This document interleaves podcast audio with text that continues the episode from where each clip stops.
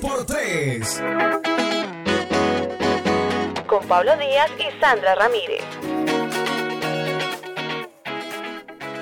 Hola, qué gusto saludarte nuevamente. Si vas en tu carro, en el transporte público, caminando o estás en tu casa u oficina, gracias por disponer de un espacio en tu agenda para seguir conectado o conectada con nosotros. Te invito para que te quedes hasta el final, comenta, comparte y participa. Recuerda que este es un espacio donde se vale levantar la mano, pedir ayuda y encontrar respuestas a todas esas situaciones que muchas veces creemos que ya no tienen remedio. Por ahora, amor, quiero comentarte que estuve revisando un informe presentado por la revista Semana, publicado el 20 de noviembre del 2020, donde concluye que en Colombia alrededor de 12.600 parejas se divorciaron. Uy, muchas. Esta cifra disminuyó en relación a los años anteriores. Mm. Sin embargo, me causa curiosidad los motivos más comunes de estos divorcios. Imagínate que fueron casos de maltrato verbal o físico, el confinamiento causado por la pandemia Claro. incrementó episodios de ansiedad, depresión y agresividad, el tema del trago, Mm. la embriaguez y el uso habitual de drogas, la infidelidad o la imposibilidad de cumplir eh, ante los deberes conyugales, incluso el tema de la dificultad de tener armonía en pareja por diferencia de caracteres. Mm, Pero me surge una duda frente a estos, a estos casos que dices. Dime. ¿Crees que consciente o inconscientemente nosotros nos casamos contemplando la posibilidad de que algún día podríamos separarnos? Mm, bueno, no sé, pero ¿sabes qué? Mejor iniciemos. ok. El día de hoy hablaremos de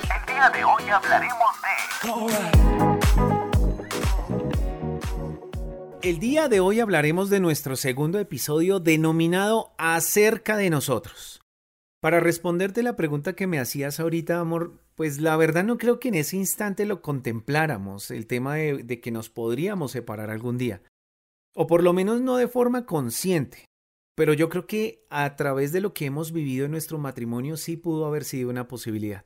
Te cuento que este episodio nace un día en el que nos acordábamos de esos momentos difíciles, donde la única salida parecía ser dejarlo todo tirado. Mm, Muchas personas creen que porque hablamos todos sonrientes y felices en estos capítulos, tenemos una vida de cuento de hadas. y no pasa nada. No. Luego dijimos, las personas pueden estarse preguntando, bueno, ¿y estos quiénes son?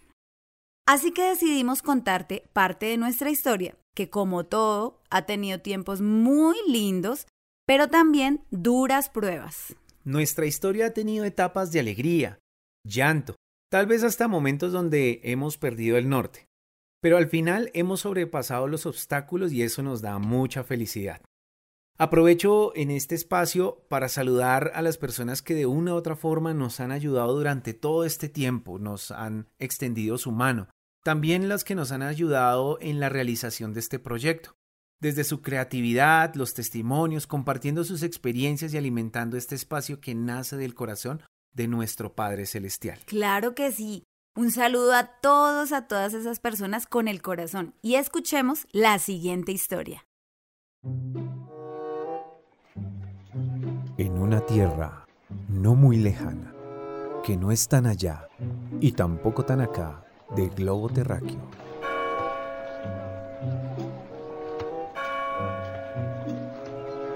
Convivía en paz y armonía una familia convenientemente disfuncional.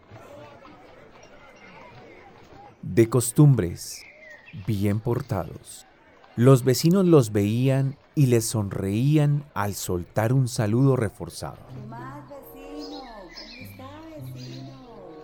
Con una mirada intrépida, perspicaz y muy fugaz, su voz interior preguntaba, ¿Y estos quiénes son? sin dudar y sin razón.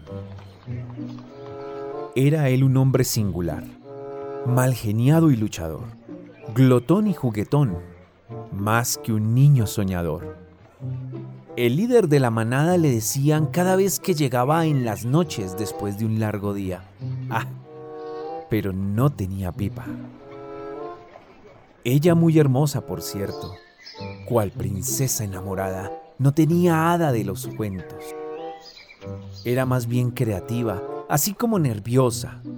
Le encantaban los mariscos y el pollo frito con arroz. No tenían mucho, apenas lo necesario. A veces eso era un calvario porque no había un salario. Tenían dos hermosos hijos, uno en tercero y el otro en octavo, de buen corazón, uno deportista y el otro más bien glotón. Eso se lo sacó al papá, decía la mamá mientras raspaba la olla con una cucharita. Finalmente, todo es un misterio, desde el lugar de donde se narra la historia hasta el mismo narrador.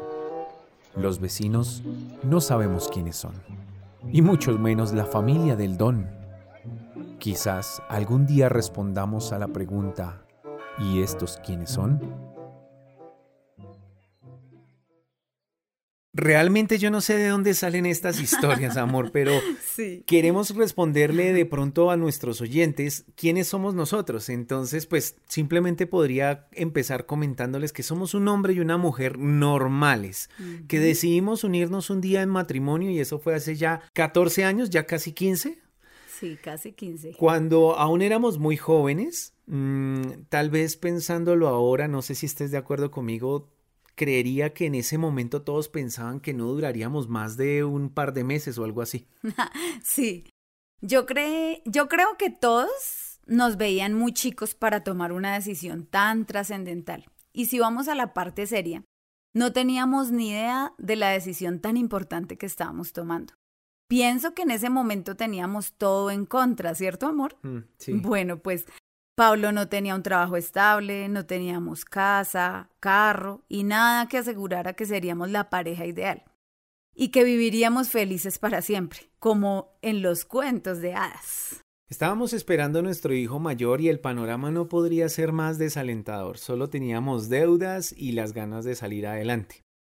Sandra siempre ha tenido un trabajo estable y para ese entonces era lo único que nos sustentaba y con ese dinero pagábamos el alquiler de un apartamento y comíamos. La verdad fue una época muy difícil. Aún hoy, la pandemia a nivel mundial, la situación social y política en Colombia o en cualquier país y muchos otros factores pueden generar razones de peso en un matrimonio para optar por divorciarse. Sí, como lo veíamos en el reporte de la revista Semana. Mira, alrededor de una pareja existen muchos factores como lo mencionabas ahorita, eh, está la parte económica, pero también está la parte eh, de la relación de la pareja con sus familias, con sus respectivas familias, la relación con sus hijos, el área de la salud y el bienestar. Uy, sí. Cuando uno de los dos se enferma o un hijo se enferma es una situación muy, muy complicada para la pareja. Sí, total. Además, porque también acarrea gastos adicionales. Y eso pone la situación aún más tensa. Exactamente. Nosotros vivimos, de hecho, una época así con nuestra hija menor. Y no sé si estás de acuerdo conmigo, amor, pero en ese momento nosotros nunca pensamos en nuestra relación. No, para nada. El objetivo era sacar la niña de esa situación que estaba viviendo e hicimos lo humanamente posible para lograrlo. Sí. La verdad nosotros no pudimos hacerlo, pero la bondad de Dios sí. Él fue quien nos ayudó porque a pesar de nuestros esfuerzos nunca pudimos encontrar la causa de su situación, es decir, nunca hubo un médico que nos pudiera decir esto es lo que le pasa a la niña. Al parecer fue un tema que nos tocó aprender a manejarlo y dejar que pasara el tiempo y ella creciera. Sí, amor. Ese episodio, de hecho, lo recuerdo con algo de dolor aún. Así como también la época en que las cosas no iban bien. Teníamos muchos problemas y estuvimos a un paso de separarnos. La convivencia tampoco ayudó mucho. Te cuento que mi esposo, por ser hijo único, estaba acostumbrado a estar solo, sin tanta distracción ni tanto ruido. Por el contrario, yo convivía con todo un batallón y todo el tiempo había movimiento en mi casa, voces, todos hablábamos, gritábamos, hablábamos al tiempo. Por lo que para mí estar tanto tiempo en silencio era toda una hazaña. De hecho, no me gustaba el silencio. Esto es parte de nuestra historia y pues como ves, hemos pasado por risas, llantos, hemos discutido por nuestra forma de ser, de hablar, de mirar, de expresarnos. Hemos pasado por tiempos de tristeza, de dolor, de enfermedad, de escasez económicas e incluso mm. tiempos en que ni siquiera nos soportábamos. pero yo creo que podemos decirlo hoy con orgullo. Aún, nos, hace, falta.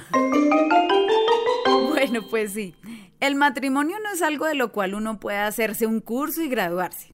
Saberlo todo o tener respuesta a todo, mucho menos que puedas planear realmente cómo te va a ir, ¿no? Tal vez puedes comprar algunas cosas, dotarte de electrodomésticos e inclusive hacerte a una casa previendo que este sea el espacio para que compartan, ¿cierto? Sin embargo, eso pasa a un segundo plano cuando la pareja no se entiende bien. Exactamente. Bien lo dice Jesús en el libro de Juan, en el capítulo 16, versículo 33. Les he dicho todo lo anterior para que en mí tenga paz. Aquí en el mundo tendrán muchas pruebas y tristezas, pero anímense, porque yo he vencido al mundo. Es importante entender que siempre tendremos aflicciones, tendremos duras pruebas e inclusive tristezas. Y la única manera de sobrepasar todos esos retos y dificultades, y sobre todo en el matrimonio, se llama Jesús. Porque Él se hizo hombre, así como nosotros, y vivió como nosotros, tuvo tentaciones, sintió cansancio, mal genio y hasta lloró. Pero al final logró vencerlo todo, y ha prometido ayudarte a ti y a mí para vencer junto con Él todas esas debilidades. Si vamos al libro de Romanos capítulo 8 versículo 37, dice así, Sin embargo, en todo esto somos más que vencedores, por medio de aquel que nos amó. Esto te lo decimos porque fue la respuesta a nuestros problemas, empezar a ver las cosas tal vez como las ve Jesús. Ver a mi esposo y que él me vea a mí como lo hace Jesús, y no con nuestros prejuicios, vernos como un regalo que Dios puso en el camino. Fue y es la respuesta al amor que nos profesamos ahora con mi esposo. Cuando tengas una discusión con tu esposo o esposa, ¿por qué no te detienes un momento y antes de contestar como normalmente lo haces o como quisieras contestarle, piensa, ¿cómo le contestaría Jesús? ¿Qué diría Dios acerca de todo esto? Tal vez el preguntarse esto antes de responder puede hacer la diferencia y evitar alimentar esas cifras del informe de la revista Semana que leíamos al comienzo, acerca de los divorcios y sus causas más frecuentes. También me gustaría preguntarte en este momento si el matrimonio es algo que probablemente no dure mucho o que está destinado a desaparecer. ¿Por qué se casan las personas? Mm. ¿Qué es lo que motiva a una persona a tomar esa decisión? ¿Qué te motivó a ti o te está motivando a tomar esa decisión? Te invito para que nos escribas al correo o por cualquiera de nuestras plataformas. Déjanos saber tu nombre, de dónde eres y responde. ¿Cuáles crees que son esas razones? Suscríbete y comparte con tus amigos. No te despegues. Puede que tu respuesta salga en nuestro próximo episodio. Ya para finalizar, quiero compartir contigo un versículo del libro de Santiago en el capítulo 1, el versículo 2 y 3. Dice así, Hermanos míos, considérense muy dichosos cuando tengan que enfrentarse con diversas pruebas, pues ya saben que la prueba de su fe produce constancia.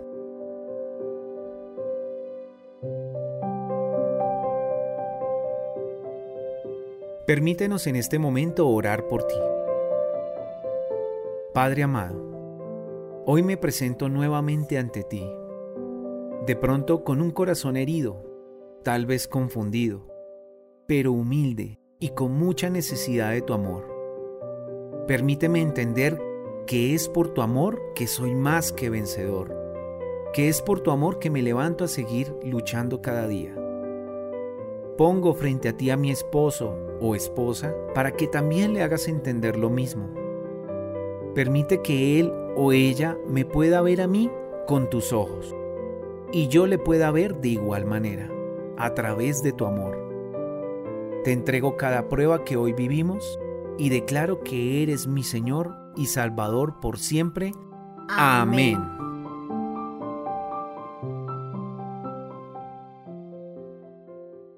Gracias por quedarte hasta este punto con nosotros y compartir un rato agradable. Recuerda que estamos para escucharte si necesitas ayuda o quieres que oremos por ti, permítenos saberlo. Y lo haremos en, un 2x3. Nos vemos el próximo martes con un nuevo episodio. Adiós. Adiós.